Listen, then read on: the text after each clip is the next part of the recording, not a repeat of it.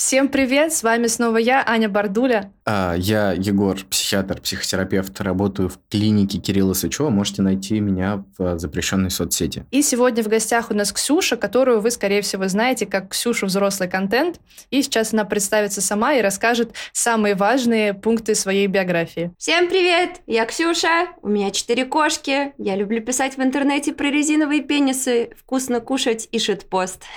Это прекрасно, мы очень рады, что Ксюша сегодня с нами. Я, Я думаю, тоже очень рада. будет весело. Bye.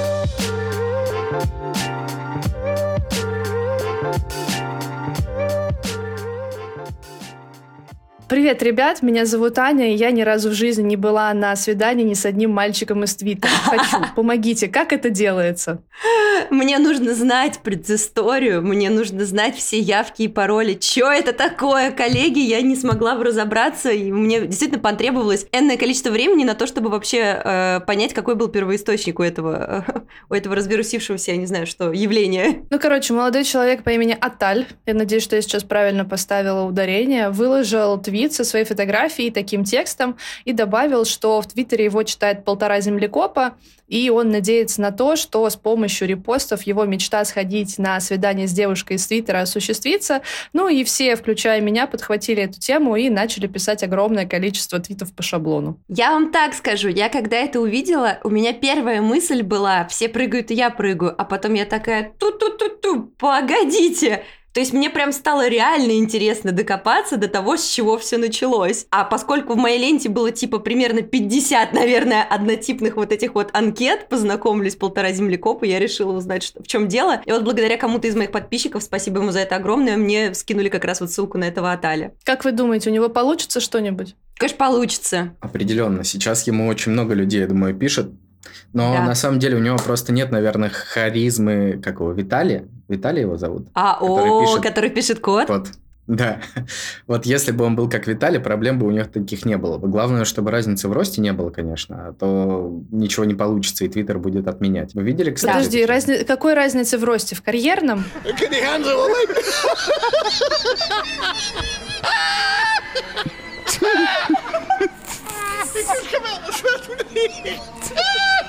Нет. Нет. Аня, наверное, просто не в теме. Ты не видела, как он девушку писал? Аня. Э, да. Он писал, типа, привет, не хочешь, типа, со мной познакомиться, какой у тебя рост? Девушка писала рост, он говорит, о, разница не больше 20 сантиметров, так что у нас что-то может получиться, Твиттер не будет нас, типа, осуждать. Да, у Виталия а чем проблема? Подкаст, подкаты, подкасты. у Виталия мастерские подкаты. Кстати, мне кажется, что Виталию нужно завести подкаст как раз, чтобы рассказывать о том, как правильно обольщать женщин. Я вообще считаю, что это один из тех немногих персонажей, которые сейчас просто на вершине. Его обязательно нужно пригласить и обсудить с ним что-нибудь, ребят. Берите на заметку. Итак, если вы хотите, чтобы к нам в гости пришел Виталий, который пишет код, обязательно пишите об этом в реплаях, нам в личку у себя на страницах, отмечайте нас. Мы позовем обязательно. 1347 лайков, и этот Виталий у нас бияч. Да, да, позовем. Ну что, Всратый медведь? Да, давайте обсудим да. всратого медведя. Э, тем, кто не видел, расскажу чуть-чуть. Э, то есть в Китае люди пришли в зоопарк, увидели медведя, который ходит как-то неестественно. Он очень сильно похож на человека, но при этом похож в том числе и на медведя. И никто до конца не может понять, человек это или медведь, потому что как бы люди говорят, вдруг это человек переодет в медведя, другие начинают как-то это опровергать, а сам зоопарк говорит то, что да нет, ну вы какую-то фигню придумали. Мне кажется, здесь не хватает фотографий. Если бы ребята видели сейчас э, то, как этот медведь выглядит, они бы подумали, что нас всех держит за идиотов, потому что это буквально фигура фигура человека, у которого массивный такой торс, вроде как от медведя, и дальше чисто человеческая да, худая да, жопа и такой. ноги. То есть он выглядит как какой-нибудь там сосед Валера, который просто на детский утренник оделся медведем, аниматором, и вот он стоит, просто вышел покурить на 5 минуточек, и его сфоткали сзади. Я вам просто больше скажу, я про этих медведей слышала еще до того, как это, конкретно этот твит развирусился, потому что эти медведи всегда были очень странные. Я помню, что было видео именно, где вот такой вот медведь, возможно, даже этот же же самый, тоже принимает какую-то супер человеческую позу, и он чисто вот выглядит как такой дядька, который почилить вышел на камешек. И я уже тогда задумалась о том, что эти медведи, они явно опережают э, всех возможных наших животных сородичей.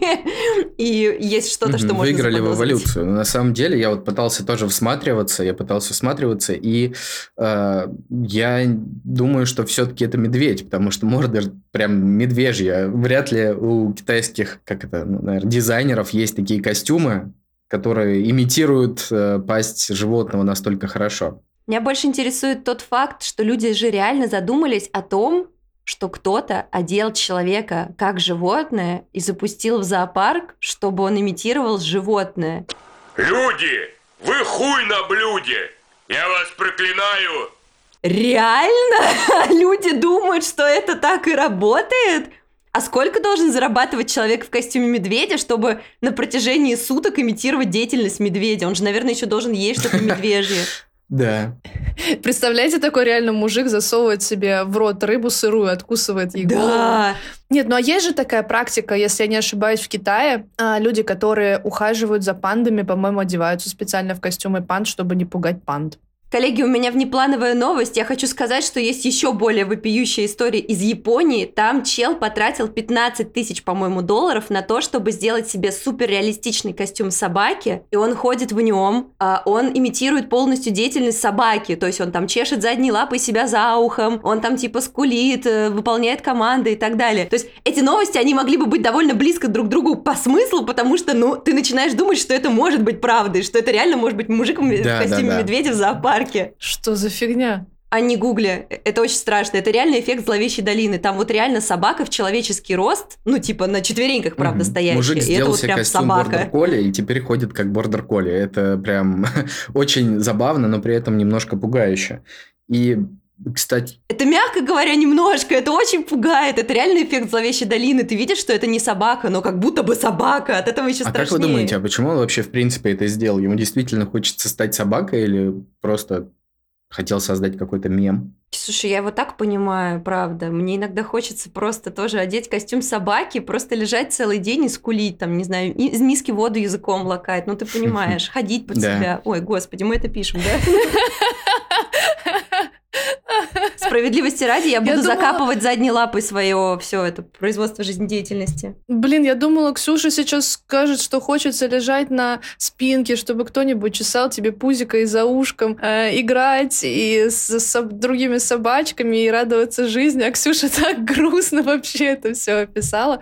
Просто если бы я хотела стать собакой, меня бы именно это и привлекало, чтобы мне кто-нибудь постоянно за ушком Блин, а я бы, наверное, не хотел стать собакой. Мне кажется, что им очень скучно живется. Мне кажется, А мне кажется, что нет. Они такие, как сказать, жизнерадостные очень животные, и они очень легко получают удовольствие от простых вещей. Я считаю, этому нам нужно поучиться у такое. собак. Факт. Это факт. А, я хотела сказать о том, что с- со своей точки зрения немножко секс-блогерской, я бы сказала так, это, ну, это похоже на какое-то воплощение вот этого BDSM-кинка, когда, например, ты полностью перевоплощаешься в предмет, вещь, ты отключаешь в себе все человеческое, то есть, будучи, например, каким-нибудь гендиректором, ты приходишь на BDSM-сессию, чтобы там действительно лежать связанным и типа скулить. И все, что у тебя есть, единственный инструмент контроля, это стоп-слово. И тут, мне кажется, примерно похожая ситуация, потому что я не знаю, какой бэкграунд у этого потрясающего человека, который решил одеть костюм собаки и полностью отринуть все человеческое. Но есть вариант такой, что он просто такой, блин, я просто хочу перестать существовать как Homo sapiens. Все, я отказываюсь от этой, от этой роли в социуме. Я хочу вот лежать, и чтобы за ушком чесали. На- Надо просто спросить его, какая его любимая поза. Если это коленная локтевая, значит, э, твоя теория Я хотел спросить, Да, вот как Егор, вам... э, давай. Ксюша правильно заметила по поводу того, что он не хочет быть Homo sapiens. Не может ли это быть проблемой э, вот как раз-таки идентификации? То есть как будто бы человек не может определиться со своим гендером. Что думаете? Я думаю, что это не сколько связано с гендерной ролью, сколько, в принципе, с тем, что люди, особенно в Японии, с учетом менталитета страны, берут на себя очень много обязанностей, очень должны соответствовать постоянно каким-то запросам, требованиям общества, и поэтому им просто становится тяжело это вывозить. Ну, то есть ты как будто бы должен быть одновременно и суперработником, и суперсемьянином, и там, я не знаю, супер еще кем-то, и в какой-то момент ты просто думаешь, я не хочу быть никем из этих людей, я просто хочу быть песиком. То есть проблема больше в усталости. Конечно. Так, слушай, Ксюш, А у меня к тебе тогда такой еще вопрос. Ты вообще хорошо шаришь вот за эту тему гендерной идентичности, потому что я в этом немножечко плаваю, но я точно знаю, что некоторые люди идентифицируют себя какими-то там, как это сказать, неестественными объектами, там, животным каким-то, стулом, еще что-то. Вот ты...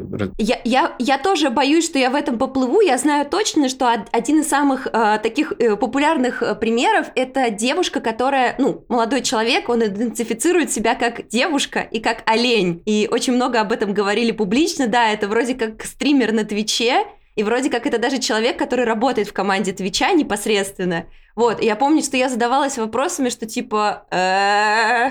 «Э, это попадает под какую-то конкретную категорию или это какая-то очень размытая история, но я боюсь, что мы можем нормально так с этим, если залезем на эту территорию. Мне кажется, что залезть на эту территорию будет достаточно прикольно. Что вы вообще думаете по поводу гендерных переходов? Вот как вы ко всему этому относитесь? Ты что, хочешь, чтобы нас отменили к херам Ты чувствуешь, чувствуешь, да, куда он начал такой, оп-оп, давайте обсудим Путина.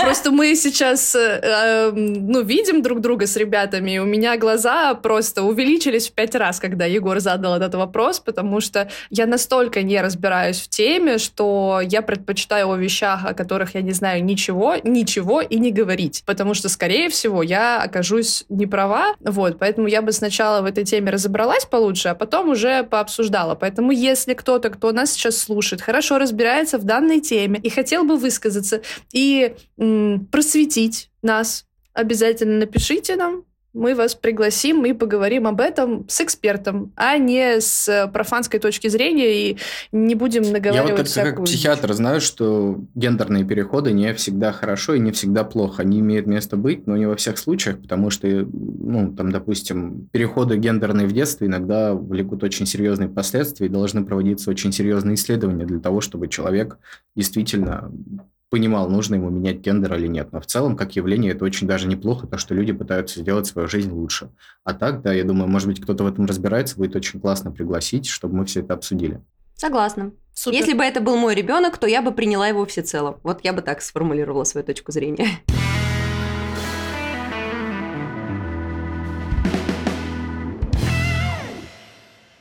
Ну что, у нас опять анал? А у нас опять анал! Сегодняшняя видеолекция посвящается анально-фекальному характеру, потому что говорить мы будем про анальный секс. У кого на этот раз анал, ребята? У Илона кого? Маска! Но мы не знаем точно, У. какая он сторона принимающая или, так скажем, нападающая. А что произошло-то? Почему мы сейчас про анал Маска говорим? Анал маска – лучшее средство для избавления от прыщей. Ой, ребята, у меня, у меня есть много, много чего сказать на эту тему. Начну я, наверное, с того, что я считаю, что Илон Маск – это просто бумер, который не всегда понимает, что в интернете может быть смешным, актуальным и, в принципе, допустимым, особенно когда ты владелец Твиттера, теперь уже соцсети с Иксом. Вот, но суть в том, что Илон Маск запостил фотографию, на которой он стоит в футболке с надписью I love Canada, то есть «Я люблю Канаду», но он закрыл первую и последнюю, соответственно, букву таким образом, что это выглядит как надпись I love anal. Вот. А у вас нет ощущения, что он таким образом обыграл то, что люди сейчас массово пишут, что с новой иконкой X Твиттер похож на порносайт? А вот ты сказала об этом, и я поняла, что, наверное, да, ты я об права. этом даже не думал. Я не уверен, что Я об Маску этом тоже не хватит, если думала. честно, мозгов да- для этого. Типа, То есть правильно, мы сейчас обсуждаем человека, который запускает ракеты в космос и говорим, что ему не хватит мозгов на то, чтобы пошутить. ну он же не сам их конструирует. Я все еще считаю, что Маск жуткий бумер, который не шарит в мемах, и поэтому у него постоянные с этим какие-то проблемы, у него вот с этой актуальной повесточкой у него явно какой-то дисконнект. И я думаю, что вот этот мем про I love anal, он как будто бы одновременно супер всратый, абсурдный, просто ты, это как, я не знаю, как если бы Трамп был в футболке с такой надписью, ты тоже смотришь такой, чувак, ну ты вроде серьезными делами занимаешься, что за хрень? А с другой стороны, ты думаешь, блин, ну это такая хрень. Не знаю даже, у меня очень широкий спектр чувств. Я думаю, что Трамп действительно мог выйти, на самом деле, с такой футболкой. Их как бы можно вместе с маском выпускать, и они Я думаю, что и Канье Уэст бы мог. Ой, Канье Вест это вообще отдельная тема. Мне кажется, что он вполне адекватный человек, когда у него э, его приступы, там, не приступы, а фазы гипоманиакальные либо депрессивные не начинаются. Коллеги, предлагаю вам игру. Приведите пример трех персонажей публичных, на которых, по вашему мнению, футболка I Love Anal будет смотреться органично. Это не должны быть порно-актеры. Виталя пишет код, Валерий Леонтьев и Данила Поперечный. Филипп Киркоров. О, да, это база, это база. Так, давайте еще подумаем. У меня очень сильно на языке вертится одно имя и фамилия, но я не буду говорить, потому что я потом буду извиняться, и меня потом будут преследовать по национальному признаку, поэтому я, пожалуй, замолчу. Да, не советую. Никто не произнес, но все поняли, про кого это. Но все поняли, о ком речь, Да, да. вы вс- все все понимают. Мне почему-то, вот, не знаю, Тимати Шаломе приходит, не знаю почему. О, блин, Тимати Шалам. Блин, ой, простите, я, я сейчас, наверное, немножко слечу с темы, но я хотела бы сказать, что недавно обсуждали, что Тимати Шаломе это, короче, а, твинк гигачат, и можно ли быть одновременно твинком и гигачадом. Я немножечко поясню, твинк это очень такой а, миловидный, наверное, местами даже женственный парень, худенький такой, очаровательный, который, как правило, ну, выглядит немножко юнее своего возраста, ну, а гигачат, соответственно, все знают, что это там супер мускулинный чувак, который всем люлей может надавать. И вот считается, что Тимати Шаломе — это эталонное золотое сечение, как вот на этой вот, знаете, шкале пересечения, типа твинка и гигачада. Вот я считаю, что если бы он надел футболку I love anal, это было бы максимальное проявление его гигачатства. Я, кстати, придумал, кто мог бы быть в футболке I Love Anal, и это Панин. Нет, ну это слишком очевидно. Панин уже относится в практически к категории порноактеров. Его нельзя сюда вписывать. Нужно какое-то абсурдное, э, абсурдного человека взять. Например, Мы ни одну девушку не назвали. потому что женщины не любят анал. Вообще анал это миф, короче. Его придумали э, в нацистской Германии для того, чтобы пытать людей. Простите меня, пожалуйста, за эту шутку. Ничего страшного, это смешно, хорошо. Анала не существует, ребята, запомните, пожалуйста. Это, Его это нет. Поэтому Это только миф. такие странные персонажи надевают футболки. Это как, знаете, с иллюминатским глазом надевать футболку. Вот это примерно из того же разряда. Поэтому Илон Маск как никогда органично смотрится в этом вопросе. Запомните, искусственно разработали в лаборатории две вещи – ковид и анал. И плоскую землю. И плоскую землю, да. Вот, кстати, можно Что? похвалить немножечко, мне кажется, Илона Маска за такую футболку. Ну, можно сказать, что человек уверен в себе. То есть не каждый мог такое сделать, мне кажется, да, и то, что он может там покурить Шалфей. на подкасте или выйти в футболке I Love Anal, говорит о том, что он очень уверен в себе, и это очень круто на самом деле. Когда человек уверен в себе, он многое может. А тебе не кажется, что это не про уверенность в себе, а просто про похуизм? Ну, так это можно Ему просто равно пофигу. поставить. Он об этом, скорее всего, не думает. Так можно равно поставить. У меня есть еще более важный вопрос. Если к Илону Маску придет какой-то журналист и неиронично спросит его, подождите, Илон, вам нравится, когда вас трахают? Скажет ли он, что типа, да, все ок, я люблю принима- быть принимающей стороной и, скажем так, нападающей? Или он сразу такой типа сдаст назад и такой, воу, нет, вы не понимаете, я, я люблю чужие задницы, но никогда лезут в мою. Сложный вопрос, я даже не знаю, как на, его, на него правильно ответить. Я считаю, что Илон Маск был бы гигачадом, если бы сказал, да мне вообще ок, без разницы, типа, я могу хоть паровоз тут устроить, и всем будет весело. И я такая, братан, твой, твой бумерский стиль жизни перестал для меня быть таковым ровно с этой секунды. Какая же офигенная интеграция моей любимой э, книги могла бы быть здесь. Ребята, читайте Владимира Сорокина. У него есть потрясающий, э, потрясающая книга «День опричника». И вот когда вы дойдете до конца этой книги, вы поймете, о чем сейчас В чем отсылка речь. кроется, да? Да, там отсылка к гигачаду Илону Маску.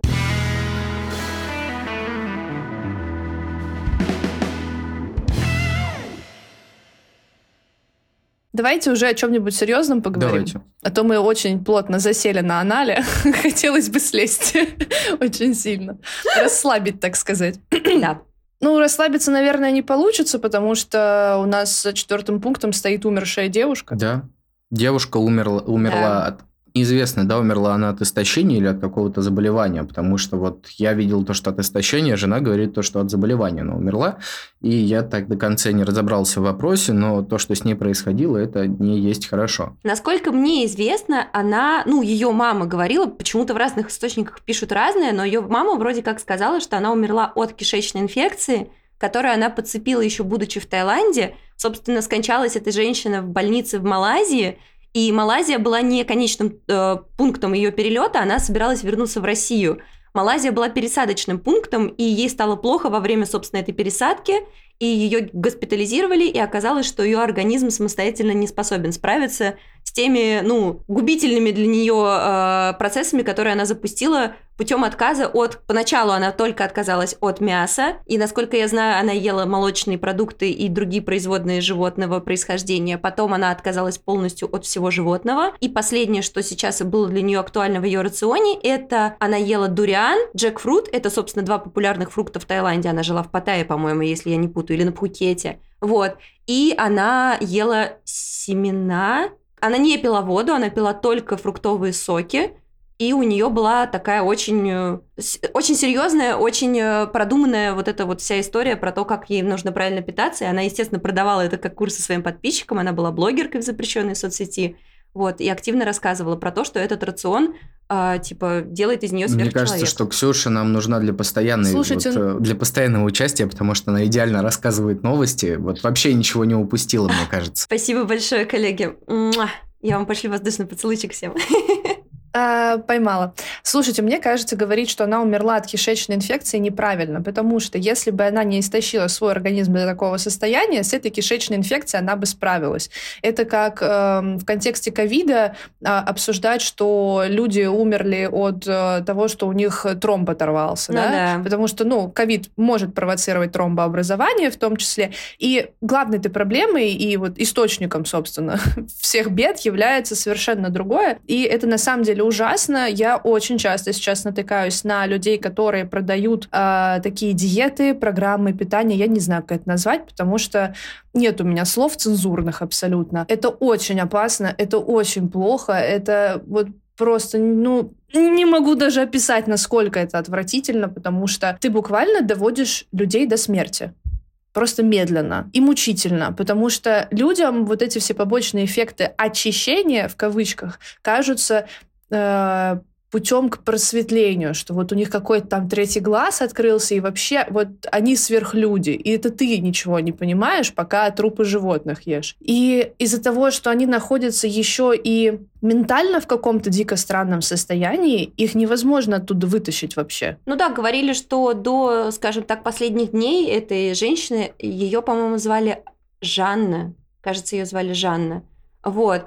А, Ее близкая подруга рассказывала, что она видела, что та буквально умирает, то есть человек уже не мог самостоятельно передвигаться, вставать с кровати, у нее путалось сознание, и она говорила, что несмотря ни на что, она продолжала уговаривать ее поесть что-то более серьезное, чем фрукты, и так категорически отказывалась, и поэтому, по словам подруги, она без конца носила ей эти фрукты в надежде на то, что они хотя бы как-то ее насытят и вернут ее, ну, к нормальному состоянию. Но нормальном состоянии там, к сожалению, говорить было нельзя. Я так понимаю, что в какой-то момент у этой женщины а, был период, когда она очень сильно похудела по понятным причинам, она исключила из своего рациона очень много всего питательного. Плюс к этому она а, у нее была в очень хорошем состоянии кожа и волосы. У нее были довольно густые такие красивые длинные волосы. И я так понимаю, что это было не вот сейчас, когда уже все при, при, привело к тому, к чему привело, а это было на этапе, скажем так, становления вот этого ее образа жизни, когда она сама себя рекламировала таким образом, говоря о том, что посмотрите, как я юно э, выгляжу, какой у меня хороший там цвет лица и все в этом духе. И в каком-то смысле, наверное, она была права, но она э, начала усугублять э, свою вот эту схему питания и образ жизни таким образом, что в итоге, если вы загуглите ее фотографии, собственно, непосредственно перед э, кончиной, вы увидите, что она выглядит как ну, да, живой фотография труп. там ужасная, я тоже видел, мне прям было тяжело. Но меня еще интересует вопрос вот такой, как вам кажется, люди, которые следили за ее блогом, которые питались по ее программе, вот как они на все это отреагируют, как вам кажется? Я думаю, что они очень мощно вцепятся в историю про кишечную инфекцию, и это, скорее всего, ну, это как отрицатели ковида, которые говорили о том, что э, мои там родные умирают не от, не от ковида, а от того, что просто сердце барахлит. Хотя вот мне тоже почему-то кажется, что никаких э, положительных эффектов для себя люди из этого не вынесут. То есть э, не зря расстройство пищевого поведения одни из самых больших таких по смертности, и очень тяжело с ними как-то работать. Очень очень мал процент людей, которые выходят из этого сухими, так скажем. То есть смертность большая, расстройство тяжелое, и практически никто с этим не справляется. Поэтому вот, ребята, задумайтесь, посмотрите еще раз на пост и подумайте, готовы ли вы жертвовать своей жизнью ради того, чтобы как-то таким образом питаться, ухаживать за волосами или что она там делала при помощи этого. Как-то так. Егор, а как ты считаешь, можно ли э, стремление питаться одними соками назвать орторексией? Если она считала это правильным питанием, то да. То есть у каждого же человека свое понимание о том, что такое правильное питание и неправильное питание. Если она стремилась исключительно к какому-то вот э, своему пониманию правильного питания, то да, это можно назвать орторексией. Спасибо, Егор. Пожалуйста. Что ты здесь есть и отвечаешь на мои вопросы.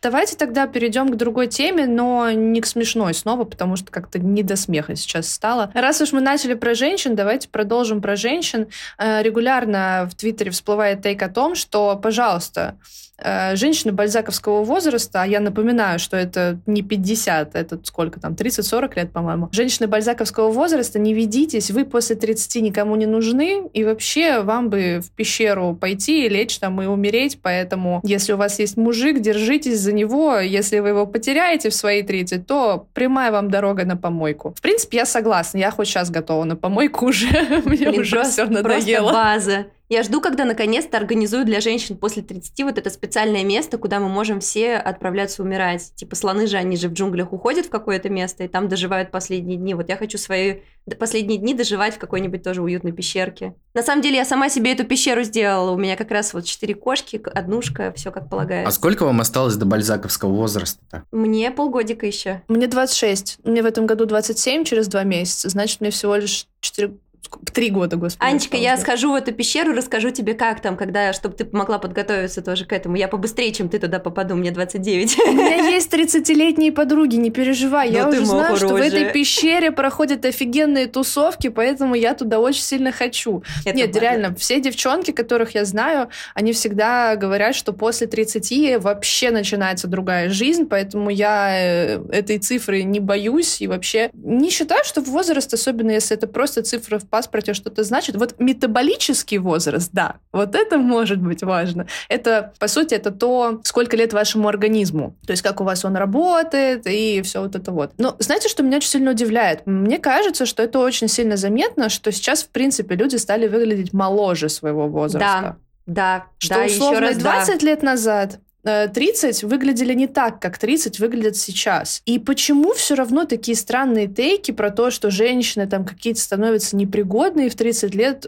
настолько активно форсятся? Почему люди это пишут? Ну, потому что сейчас у девчонок в 30 лет, я даже не могу их женщинами назвать, они реально в 30 лет девчонки еще. У них ни морщин особо нет. Ну, то есть никаких возрастных изменений. Э, ну, седина может быть, но это вообще э, больше про генетику, и ну, посидите да. в 20 можно, так что это вообще не говорит о каком-то старении. Почему? У меня есть соображение на эту тему. Позвольте мне высказаться. До определенного момента своей жизни, до, поп... до того, как я попала в психотерапию, скажем так, я была очень закомплексованным, очень завистливым и крайне желчным человеком, и вот сейчас, возвращаясь к логике той меня, которая была тогда, я понимаю, почему как женщины, так и мужчины могут пытаться протолкнуть эту историю про то, что типа вот, после 30 жизни нет и так далее. А, потому что ты сам этого боишься, и ты сам чувствуешь, что ты после 30 будешь нахрен никому не нужен. Это как я всех э, пыталась там за внешность как-то задеть или еще что-то. Мне кажется, это из той же э, истории, из той же темы. Когда это отзывается в тебе и болит это в тебе, ты начинаешь пытаться задеть этим других. Я думаю, что э, мужчины, они не осознают, что они после 30 тоже, знаете ли, не молодеют. Это есть же такое, что, да, что мужчины, они как хорошее вино, там и после 50 прекрасны. Но на самом деле у нас это примерно одинаково работает. То есть мы все истощаемся, как бы э, истощаемся, не знаю, как правильно это сформулировать. Мы все меняемся с возрастом определенным образом. И от того, насколько положительными будут эти изменения, будет зависеть только от нас самих.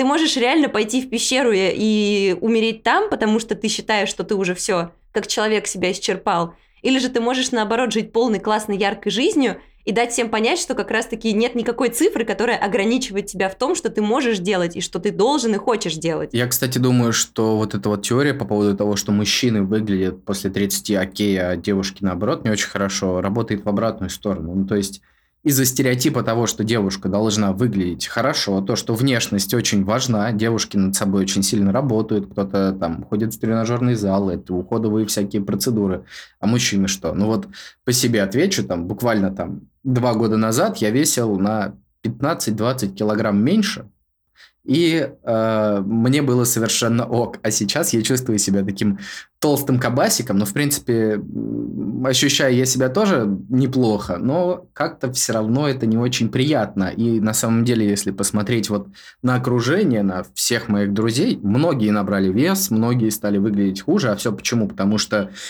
Мужчины не должны пользоваться кремами, мужчины не должны там, не знаю, ходить, делать какую-то лазерную эпиляцию, волосатая грудь, это же классно, и э, всякое-всякое такое. И вот много таких моментов приводит к тому, что мужчины после 30 на самом деле выглядят намного хуже.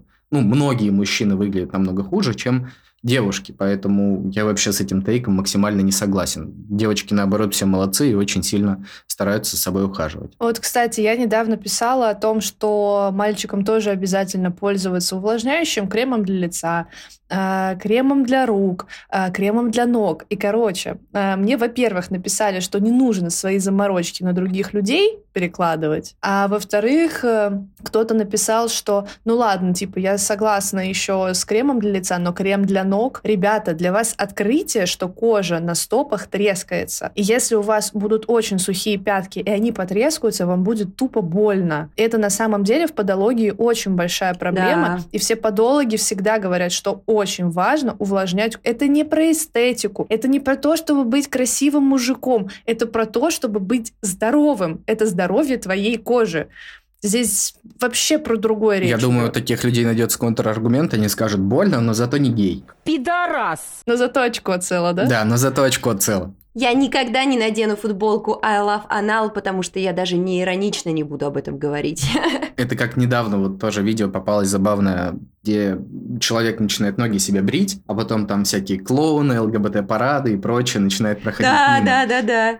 Да я вообще хотела сказать о том, что концепция, что после какого-то возраста человек заканчивается как человек, должна умереть. Это отвратительно. Это, во-первых, это эйджизм. Во-вторых, люди, которые считают, что другие люди определенного возраста хуже, чем они из-за того, что они другого возраста, они должны задуматься о том, все ли у них в порядке, если они размышляют такими категориями. Вот. Забавно, что этот иджизм сместился немножечко в обратном направлении. Я помню, когда еще юным был, так скажем, взрослые употребляли термин «вот дорастешь до моего возраста, будешь понимать и узнаешь. жизнь». Да, и узнаешь. А сейчас как будто бы такого нет, но появилось обратное. А, вы все там бумеры и всякое такое. Да, мне кажется, это получило настолько широкое распространение именно когда мы стали повсеместно использовать слово бумер. Могу вам Ну, рассказать я не знаю, я себя историю, зумером иногда называю. Давай, рассказывай. Которая произошла в одном из московских баров. Не помню, но как он называется, но он такой прям вот, где супер молодежь ходит, там лет по 18, по 19, и у меня туда пошел товарищ, а ему так же, как мне, там 27-28. А, в общем, он туда пришел и употребил слово Мат. да в баре. К нему развернулся парень и говорит, слушай, сколько тебе лет? говорит, ты что, старый? Мы так, типа, не говорим. Но он говорил, типа, в контексте он стоял, ждал очередь на выход, и начало много людей заходить. И он Мат. да. И чел сзади него, который стоял, говорит, слушай, ты что, старик? Так никто сейчас не говорит. Он говорит, тебе что, 24? То есть 24 – это уже старик. Вот такая вот история. Боже! В этой истории слишком много ужасных тейков и про то, что пизда Мат. это что-то старческое, и про то, что в принципе ты стариком в 24 становишься, и про то, что ты говоришь, ты старый. Мне нужно будет подумать об этом сегодня перед сном. Да, а вот товарищ мой из-за этого загнался. Он потом на серьезных Я его понимаю. спрашивал- На серьезных щах спрашивал, говорил, а вот что, действительно, когда я такие слова говорю, я как-то по-старому выгляжу или нет? Я сразу представляю себя этим мемом э, Hello Kids, вот это, где он с кепочкой перевернута с козырьком назад и со скейтом на плече. Коллеги, наверное, нам просто стоит задуматься о том, что мы уже не понимаем предыдущее поколение, и оно не понимает нас. Это сто процентов, да. Вот из-за своей специфики работы часто занимаюсь с людьми помоложе, так скажем, и мне кажется, что я их понимаю, а им совершенно так иногда не кажется. Я им говорю, а, окей, вот такая проблема. Он говорит, нет, ты совсем не понял. Поэтому, да, разница в поколениях все-таки играет какую-то роль, но важно быть толерантными или, как это сказать, терпимыми друг к да, другу. Вот. да, всепринимающим, отзывчивым человеком, эмпатичным, который готов к новому, узнавать новое, смотреть на новое, пробовать новое и так далее. Вот. Все принимающим, как Илон Маск.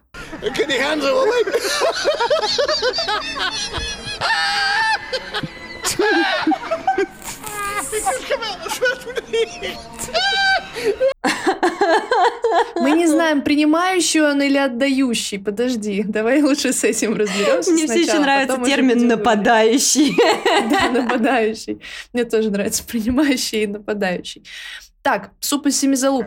Вот это поворот! Так, суп из семи залуп. Давайте посвятим ребят в новость.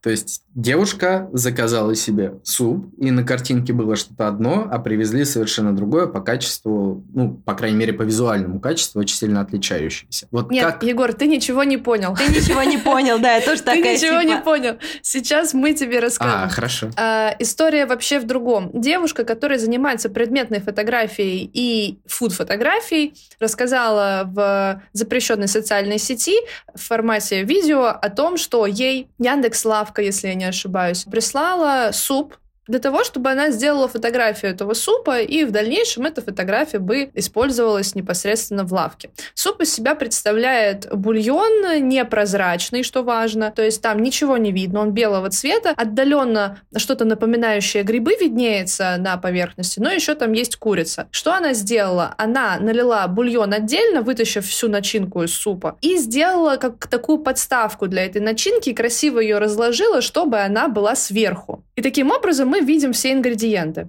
Но в Твиттере посчитали, что это обман, что еда должна выглядеть на фотографии так, как она к тебе приедет домой. Вот я с этим не согласна. А вы что думаете? Вас обманывают или нет? Когда э, вы вытаскиваете мороженое, там, я не знаю, там должна быть милая мордочка, а в итоге там жокер какой-то потрепанный. Перед тем, как мы начнем обсуждать, вот когда ты про бульон начала говорить, я сразу вспомнил такого персонажа, как Никита Литвинков, помните, который это... Да, Борщик с капусткой. Конечно. Тут был хороший борщ э, с капусткой, но не красный. Так, сосисочки.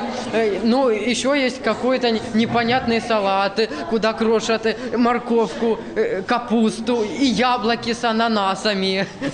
Вообще он меня бесит. но не Вот, красный. Сосисочки, сосисочки. Вот. Да, И вот. компот, но он меня бесит. Ой, да.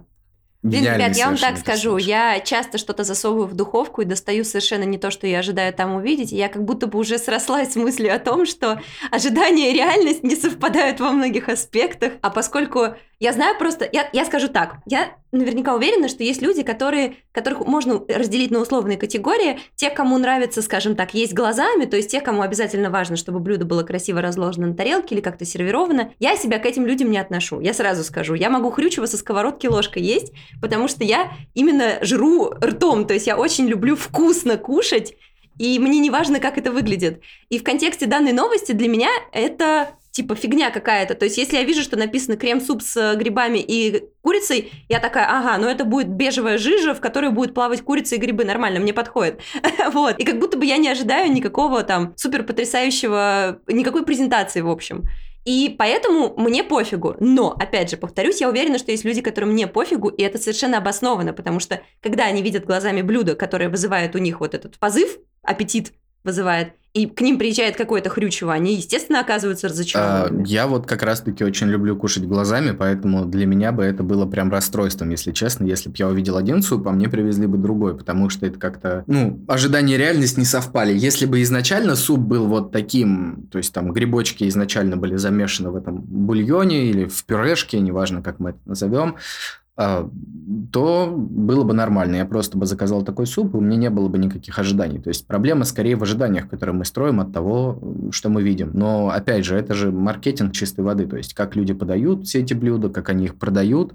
И мне кажется, что важно на данный момент соответствовать всему этому. То есть, когда ты приходишь в ресторан, ты же ожидаешь увидеть какую-то визуально красивую картинку, когда тебе все это принесут. Точно так же, в принципе, и в доставке. Если тебе что-то Нет, это другое, потому что доставка, это вот тебе курьер взболтает, пока донесет 300 раз содержимое контейнера. Это как раз-таки все-таки отличается от ресторанной подачи. Вот я тоже хотела ну вот на смотри, сделать тогда акцент. у меня такой тейк. Если мы пиццу заказываем, я там, допустим, какую-то пиццу заказываю, я хочу видеть, как она выглядит, потому что иногда ты заказываешь пепперони, она там вся такая красивая, колбасочка лежит, ее много, лежат какие-нибудь там веточки, лимончиком посыпанное, всякое такое, а потом тебе приезжает просто три колбаски По малой спаской. и, по сути, Маргарита с тремя колбасками. Ну, меня бы такое расстроило, если честно. Это, я считаю, несоответствие заявленному не то чтобы внешнему виду, а составу и наличию должного количества ингредиентов. Не зря, например, на коробке с майонезом нарисован какой-нибудь потрясающий сэндвич, на котором сверху капли вот этого майонеза и подпись снизу такая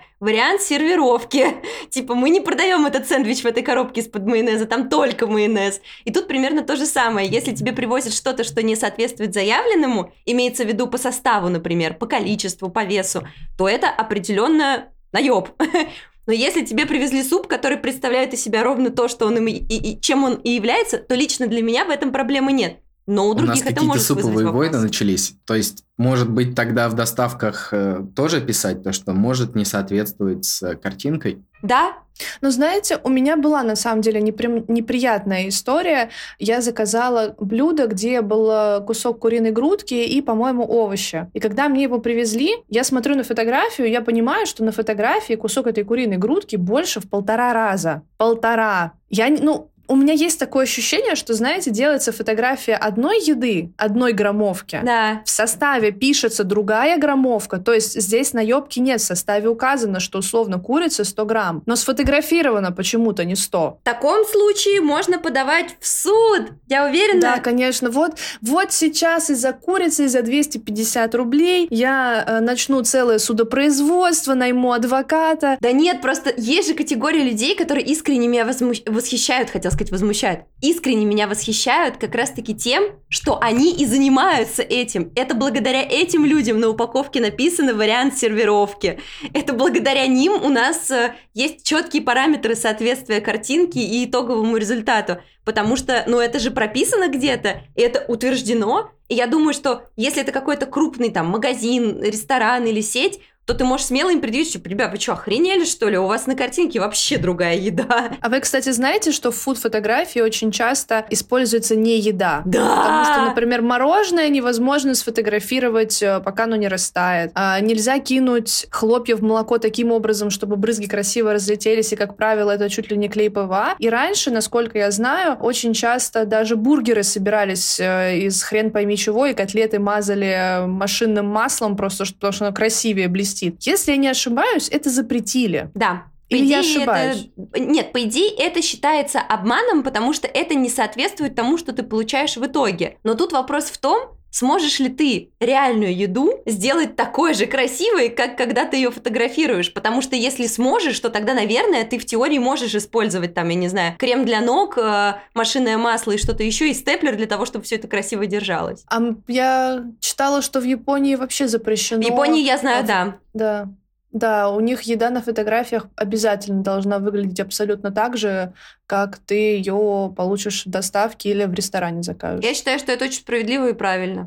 Но как быть людям, которые едят глазами, Ксюш? Вот ты же, если увидишь вот эту непонятную... А, нет, ты же нет, ты не ешь глазами. Вот Егор ест глазами. Егор точно. ест глазами. Егор, вот, а вот что делать? То есть, получается, если красивую еду не сфотографировать, ты же ее не захочешь У меня из-за этого очень сильно выборка мест на самом деле. То есть, если мне привозят что-то, что мне не нравится, я такой, фе, я это больше не буду есть. Даже если это было как-то там вкусненько, но при этом не соответствовало внешнему виду. Потому что мне кажется, что вот такой внешний вид, который продают нам, он делает не очень хорошее дело, потому что это же работает, как мы уже выяснили, не только с э, там, супом пюре с грибами. И вот Аня рассказала про свой опыт про куриную грудку.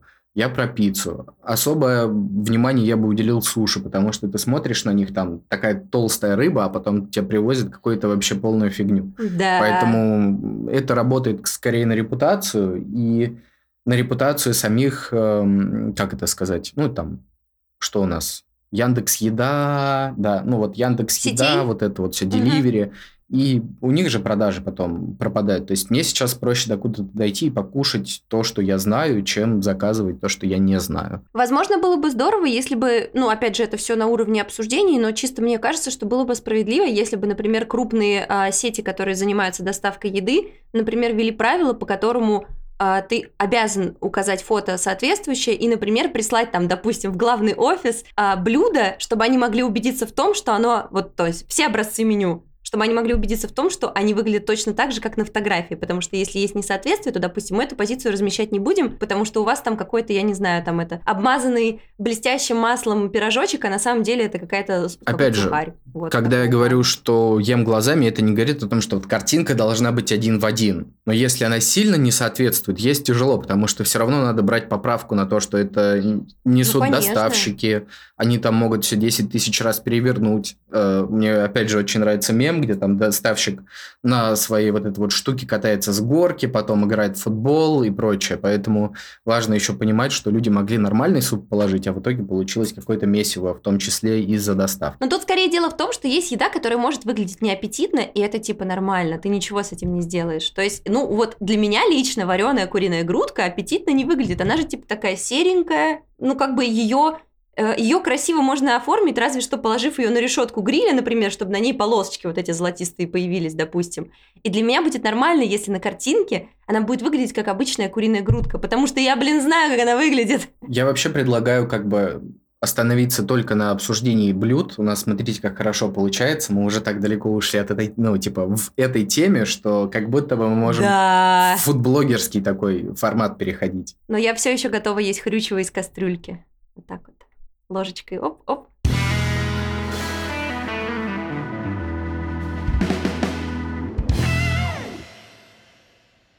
Ребята, это вообще офигенная тема, обсуждаем. Я Давайте. очень хотела это обсудить.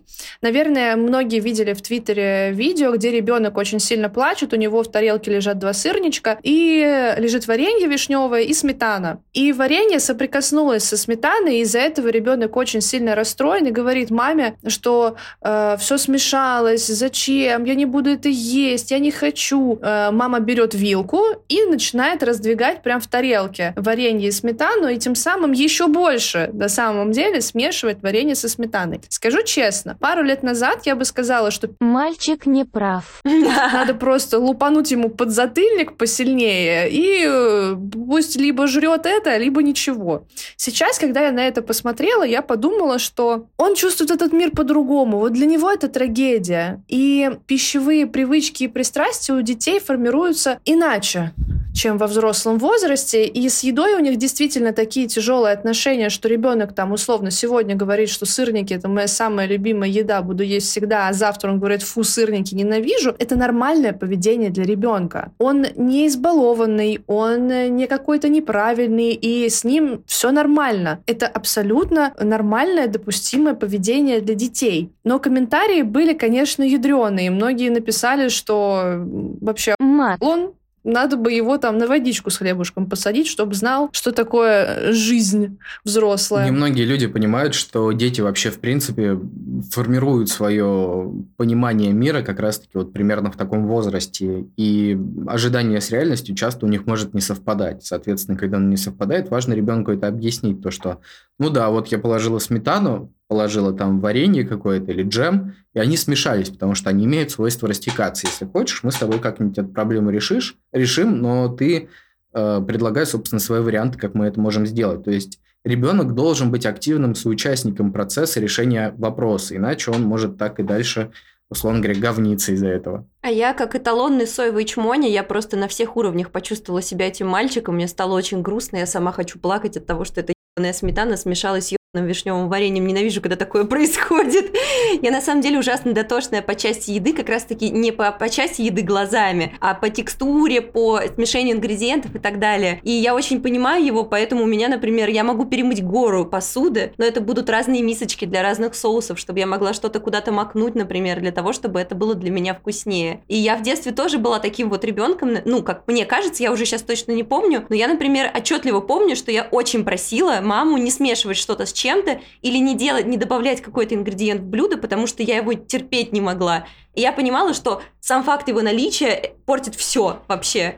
И я как бы вынесла с собой это во взрослую жизнь. Я и сейчас также на это реагирую. Поэтому я не смотрела видео с этим ребенком, потому что как только я увидела превью, я такая, о нет, боже, меня сейчас триггернет. Это точно что-то, что будет близко мне к сердцу. И вот я сейчас понимаю, что да, эта история мне близка к сердцу.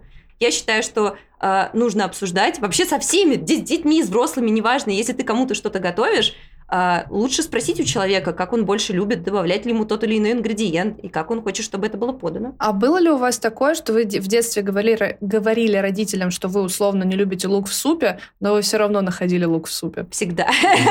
Всегда. Почему родители так делают? Но они считают, что это детский выпендреж. Мне кажется, что ну, у наших родителей, у них было немного другое представление о том, как нужно воспитывать. И, как правило, все детские какие-то приколдесы вот эти, они все воспринимались как как раз-таки приколдесы, а не естественная потребность, обусловленная там рядом факторов, которые ребенок просто не может как бы сформулировать себе доходчиво. Тогда мир был немножечко другой еще.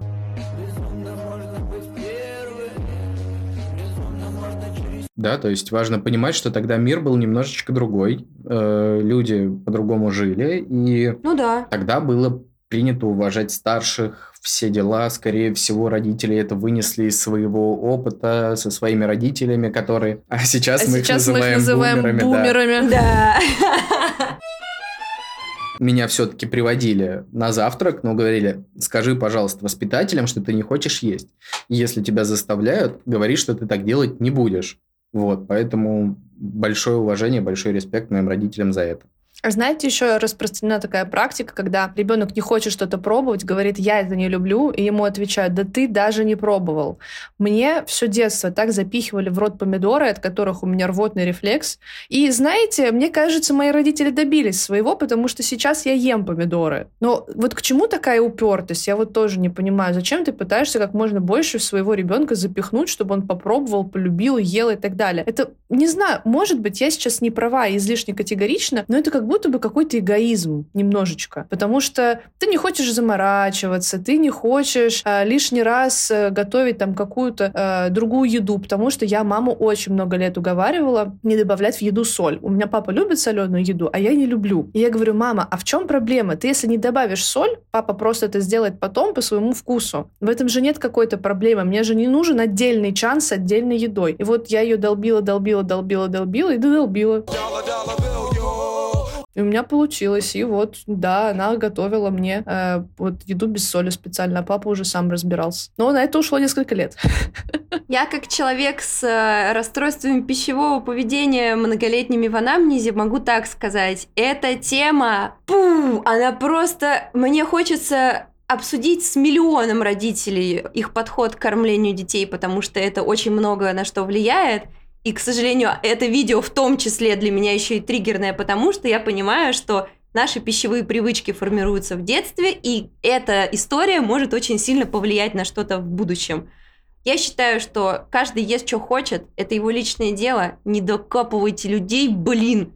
Пусть они сами выбирают, что они хотят есть. Если эти ингредиенты есть у вас в холодильнике, Просто смешайте их в той пропорции, которую ребенок просит. Какая вам нахрен разница? Если ему так вкусно, почему нет? Почему нужно У меня, кстати, есть интересный такой вопрос. А как вам кажется, какие неправильные пищевые привычки родители могут формировать у нас в детстве? То есть я пару-тройку прям вот вообще спокойно могу назвать. Я тоже. Я тоже назову. Я тоже назову пару-тройку. Обязательно нужно сюда есть. Да, пока не Самое встанешь, главное. пока не доешь. Не встанешь, пока не доешь. э, Потом, э, в принципе, мне кажется, порции очень большие часто детям дают, потому что кажется, что ребенку нужно много еды, а ребенку не нужно много еды. Некий шантаж, наверное, что типа суп доешь, тогда конфету получишь. Да. Вот. И для ребенка конфета становится каким-то таким вообще такой наградой, что, наверное, ее значение преувеличивается у ребенка в жизни, а конфета должна быть просто конфетой. Либо наоборот, демонизация э, плохой еды настолько, что ребенку ее не позволяют категорически. Да, вот последняя очень важная штука.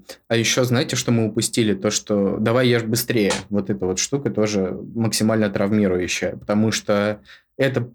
Да, Ксюш. Я хотела еще добавить, что конкретно для меня очень э, запомнилось то, что нужно есть по определенному расписанию. То есть тебя кормят в определенные промежутки дня. Ты можешь быть не голодным, но ты вынужден запихивать себя в суп. Это возмутительно абсолютно. И это, например, у меня лично, как у взрослого человека, очень сильно размыло понимание того, насколько сильно я хочу есть. Потому что я хочу есть тогда, когда, как мне кажется, мне пора есть, а не тогда, когда искренне голодный себя чувствую. Это на самом деле очень вредно для нашего здоровья. Очень плохо голод игнорировать, но и нехорошо есть тогда, когда ты его не испытываешь, потому что наш мозг прекрасно умеет давать сигналы, ну, при прочих равных, если мы не берем людей, у которых э, центр голода и насыщения работают неправильно, мозг умеет подавать сигналы, и нужно отталкиваться от них, а не от того, что у нас обед строго в три дня. Но, кстати, есть в этом небольшая логика. Если у тебя настолько четкий распорядок дня, что ты завтракаешь в 9, обедаешь в 3 и ужинаешь в 6, скорее всего, ты всегда будешь в это время хотеть есть. Я могу, Но не кстати, всегда. рассказать по- про последствия, которые появляются вот от такой вот штуки, как зайдет. Хорошо. Э, Вот смотрите, по поводу того, что давай ешь быстрее. Вам как кажется, к чему это может привести? Или К тому, что ты э, будешь не к тому, что ты будешь бездумно есть, что ты не будешь э, как-то этот процесс... Ну, короче, этот процесс, он как будто бы не контролируется, он контролируется сроками, а не твоим Да, собственным молодец, желанием и вот потребностью. Были бы у меня конфетки, я бы сейчас конфетки бы за правильный ответ раздавал. Но э, смотрите, какая история. Опять же, я, допустим, в Испанию ездил, и там была очень интересная штука. Мы с друзьями приходили в китайский ресторанчик, там был шведский стол, можно было набирать себе все, что угодно. Естественно, глаза горели, мы набирали все подряд, очень быстро сметали. И один раз так получилось, что мы пришли туда, съели все за пять минут, и там сидел какой-то испанец за параллельным столом, набрал себе тоже гору еды. Ну, у европейцев тоже не совсем правильные привычки, важно оговориться, но он набрал себе гору еды, и вечером мы пришли в тот же ресторан, а этот испанец все еще сидел, доедал. Да, он все еще сидел Он и все еще там кушал, сидит. Потому что важно питаться, Офигеть. да, важно питаться Как на самом деле чувствует? комфортно. У нас и жутков на обед из-за того, что родители пытаются нас как-то давай быстрее ешь, вот это вот э, ускорять, так скажем. Мы питаемся быстро, и из-за этого страдает, вот как Аня сказала, центр голода и центр насыщения. Эм, Из-за этого мы не понимаем, когда мы наели- наелись. Вот как вы определяете, когда вы наелись? У меня здесь на самом деле не очень эм, хорошие отношения с едой. С детства у меня есть привычка есть много. Прям вот до... Вот эта вот история про то, что выходить из-за стола немножечко голодным, она категорически не про меня. То есть я ем до отвала. Я ем вот до того состояния, когда я понимаю, что, скорее всего, уже физически больше в меня не залезет. К счастью, это на меня не влияет. Э, У меня нет проблем с метаболизмом, с лишним весом. То есть мой организм с этим справляется. Но я понимаю, что это не очень хорошо. Мгм. Обычно в России люди чувствуют насыщение, когда животик раздулся на самом деле. То есть ты сидишь, потом руки на свой живот положил и такой, ох, тяжело дышать. Это, по сути, неправильно. Это я. Это, по сути, неправильно, потому что а, насыщение должно чувствоваться у нас мозгом. То есть мы головой Да. должны понимать, что мы наелись. А для того, чтобы такое происходило, мы должны кушать медленно, потому что процесс перева- э, переваривания занимает какое-то время. Пока у вас появится какая-то первая глюкозка в организме, м, должно пройти время. Вы можете устроить эксперимент, скушать какую-то конфетку и посмотреть, через сколько вы почувствуете ну, такое минимальное насыщение. А что значит насыщение? Когда вы не чувствуете голода. То есть э, сейчас одно из самых таких передовых направлений в питании – это интуитивное питание. Оно как раз-таки сводится к тому, что вы должны кушать тогда, когда вы хотите. Э, Поэтому ну, да, нужно отталкиваться от голода, который у нас есть. Это раз. То есть вот один тейк такой, да, мы разобрали.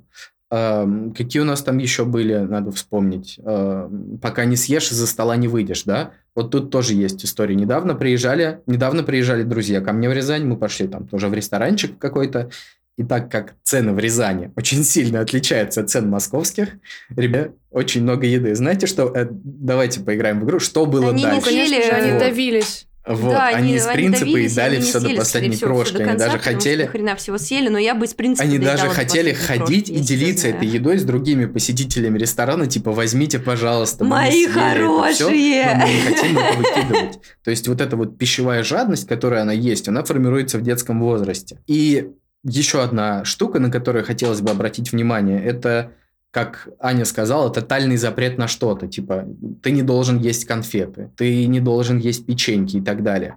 Есть исследование реальное, то есть его можно прям найти на каком-нибудь сайте типа PubMed, где м, было две группы.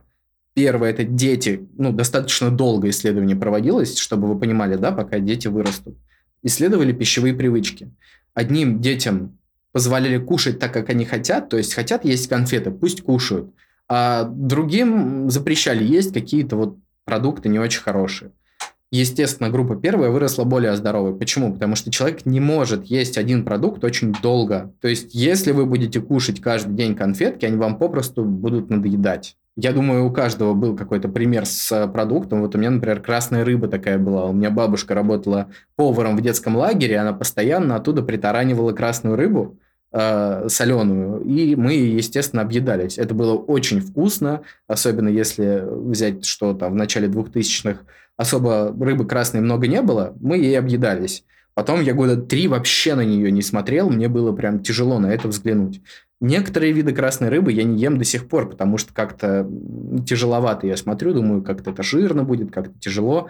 И я думаю, что у каждого найдется такой пример. Поэтому детям запрещать какие-то продукты не очень хорошо. Пусть лучше кушают, потом они привыкнут к тому, что, э, ну, как бы формировать свои собственные пищевые привычки, которые будут позволять им чувствовать себя хорошо но это касается только относительно здоровых привычек в питании уже. То есть, если вы сначала ребенку что-то запрещали, а потом он дорвется до конфет, вряд ли это приведет к чему-то хорошему. Потому что ребенок потом может просто на этом, допустим, растолстеть, у него будет ожирение, и ожирение не очень хорошо сказывается. То есть важно понимать, что мы принимаем вообще любых людей, как бы они ни выглядели, но ожирение, вот с точки зрения медицины, не очень хорошо, да, это может приводить к последствиям. Как-то так. Мне еще кажется, что очень важно не запрещать ребенку что-то тотально именно по той причине, что запретный плод сладок. Конечно. Если ты не будешь ему давать чипсы, скорее всего, когда у него будет возможность их купить, он нажрется этих чипсов настолько, что у него просто заболит желудок.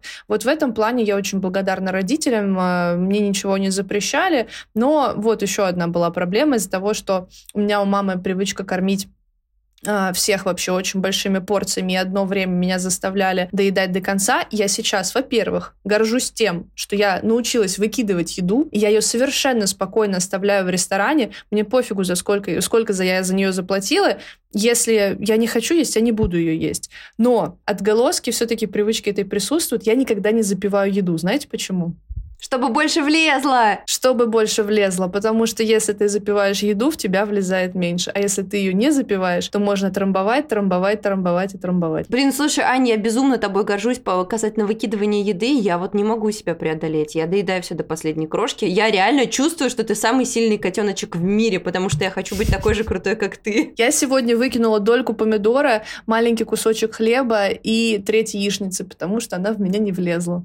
Я ела свою яичницу Давайте сегодня вот тренд, так то, вот просто. да под- я чуть ли не тарелку. Твиттере. Блин, Аня, я очень тобой горжусь, я очень тебе завидую. Давайте запустим тред. Э, Если вы научились не доедать, расскажите, как это прекрасно ощущается и как вы к этому пришли, нам всем надо. Нет, я могу, кстати, объяснить, как я к этому пришла, потому что в тот момент, когда ты уже действительно чувствуешь насыщение, смотришь на тарелку и понимаешь, что надо запихнуть, ты уже не получаешь удовольствие от еды. Я просто задаю себе вопрос, а зачем я сейчас это сделаю? Потому что мне жалко денег, так смысл же не в том, чтобы получить за деньги определенное количество еды. Смысл в том, чтобы заплатить деньги, чтобы почувствовать себя сытым.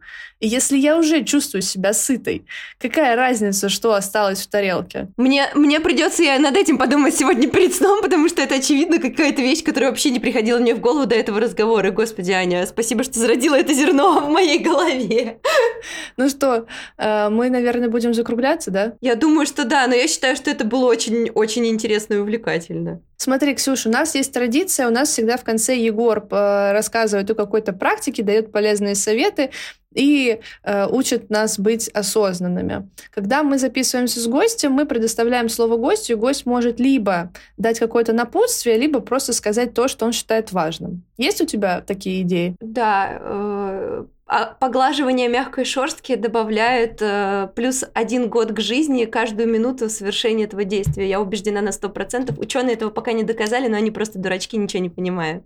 То есть ты советуешь гладить котиков, песиков и вообще всех, у кого есть мягкая шерстка? Да, я, я рекомендую это делать постоянно, чтобы ваш уровень жизни неуклонно повышался. Ну, кстати, между прочим, э, действительно же, когда мы гладим каких-нибудь кошечек или собачек, у нас окситоцин вырабатывается, да, Егор? Если честно, я не могу точно сказать, потому что я никогда не интересовался этой темой. Я Если я интересовалась, ошибаюсь, я уверена, что вырабатывается очень-очень много. Вот я прям сейчас глажу кошку позади себя, и у меня так вырабатывается, я прям вообще живу-живу эту жизнь. Я хотел по поводу интуитивного питания сказать э, вот такую вещь. То О! есть, есть же у нас компульсивное переедание, есть эмоциональное переедание, и люди очень часто путают его с физиологическим. Как это можно разрешить эту проблему? Когда вы хотите кушать, задавайте себе вопрос, а чего я сейчас конкретно хочу? Не происходит ли это из-за каких-то моих эмоций? Не тревожусь ли я? Не переживаю? Нет ли у меня какого-то расстройства? То есть не грустно ли мне? Иногда люди едят, когда им очень сильно радостно. И вот тут очень хорошо подходит заместительная терапия. То есть если вы понимаете, что вы тревожитесь и хотите из-за этого кушать, попробуйте использовать что-то другое, что вас успокаивает. Тогда это вам поможет. Если вы очень радостны и вам хочется как-то этот момент еще приукрасить, пообщайтесь с кем-то, пообсуждайте этот момент. Вполне возможно, что вы справитесь без еды. А, Это такой совет людям, которые страдают э, компульсивным перееданием или эмоциональным перееданием. Поэтому я курю электронку. Простите, бога ради. Ну что, как всегда, было очень интересно, познавательно и весело, потому что с нами сегодня была Ксюша. Спасибо, что пришла. Ребят, обязательно пишите, если вы хотите, э, чтобы Ксюша пришла к нам снова, мы ее с радостью позовем. Я действительно получила очень большое удовольствие от этого диалога. Было прям очень легко и прикольно. Как бумерша сказала. Нет, нет, Ребята, а при- прикол это бумерское слово? нет. Да, Рофлы. определенно бумерская. У нас, определенно девочки, мальчики, у нас бумерская. только рофлы. Тебе сколько, в нашем 60? подкасте. Рофлы. Подожди, рофл это еще более бумерское А слово. лол и кек. Ну да, тоже. Я, я вот, кстати, использую лол и кек в своей речи очень часто. Ну, типа не кек, а Кекать. кекать. Кекать, Я надеюсь, все говорю. здесь помнят тупячку. Ну ты как-то прям далеко копнула, мать. Нет, я просто... Я, если честно, не помню Ты и не не знаю. знаешь про... О, Прикинь. господи, боже ж ты мой. Я Всё, встречаю ребята, таких нам людей нужно- иногда. Нам нужно срочно бежать. Мы сейчас с Ксюшей будем показывать Егору упячку. Просвещать Извините, пожалуйста. М- Мы пойдем. Если вы не знаете, что такое упячка, быстро загуглили, чтобы... И чтобы в следующий раз, когда я устрою викторину по упячке, все ответили на все вопросы правильно. Ну все, всем пока. Всем Да. пока! Всем пока. Пока-пока.